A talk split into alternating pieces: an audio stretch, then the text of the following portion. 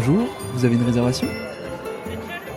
Bienvenue à l'Hôtel Papille, un hôtel aux mille et une histoires pâtissières, gourmandes, magiques et historiques.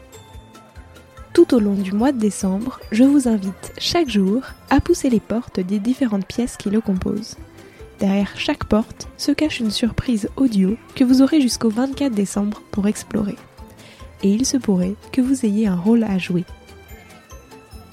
Moi, c'est Léa Reverdy, et je vous accompagnerai tout au long de cette aventure sonore pour découvrir avec vous celles et ceux qui se cachent dans ces pièces.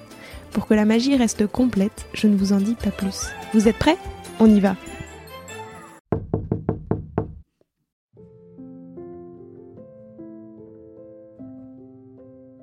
Bonjour, installez-vous et laissez-moi vous conter l'histoire du petit gâteau, synonyme de souvenir sucré, la Madeleine.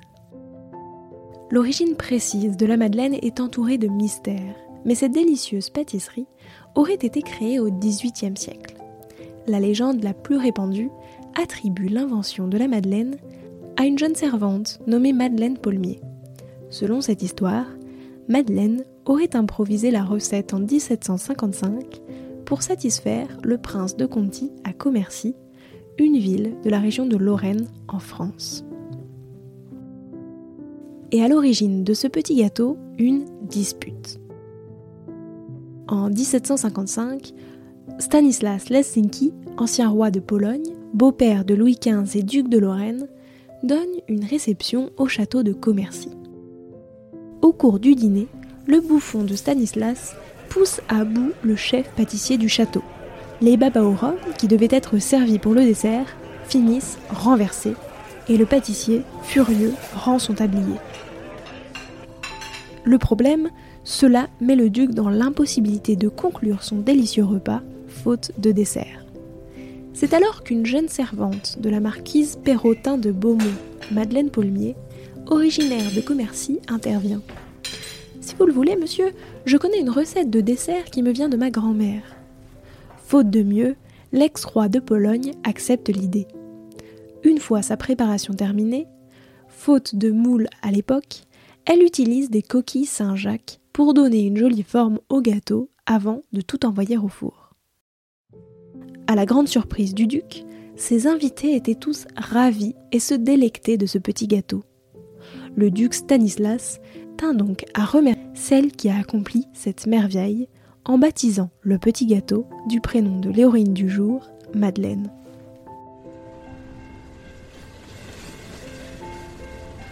Le 26 juillet 1852, avec l'inauguration de la ligne de chemin de fer Paris-Strasbourg, la Madeleine devient véritablement célèbre dans tout le pays.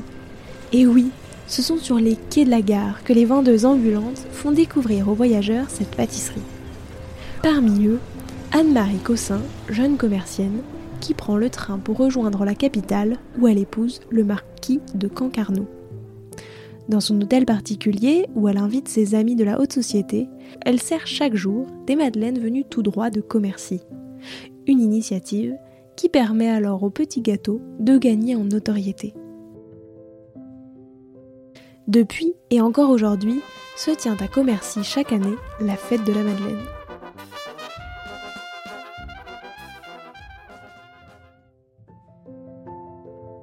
Et bien sûr, comment faire référence à la Madeleine sans citer l'une des scènes les plus célèbres de la littérature, immortalisée dans l'œuvre monumentale de Marcel Proust à la recherche du temps perdu. La scène de la Madeleine se déroule dans le premier volume de l'œuvre du côté de chez Swann. Le narrateur, dont le nom n'est pas clairement établi, évoque un épisode de son enfance où sa mère lui offrait une madeleine trempée dans du thé.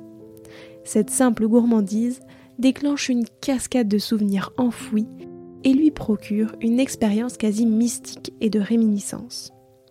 Voici un extrait de la célèbre scène.